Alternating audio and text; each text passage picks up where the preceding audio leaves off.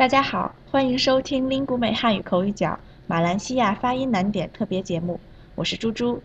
今天我们来练习 “ü” 这个音，以“旅”三声为例。平时放假，大家会出去旅游或旅行。旅行之前需要准备充足的旅费，旅行时需要住进旅馆，旅途中心情会很愉快。那么，大家觉得旅行和旅游是一样的吗？区别在哪里呢？今天我们练习了旅、旅游、旅行、旅费、旅馆和旅途这几个词，你能念准了吗？有困难就给我们留言吧。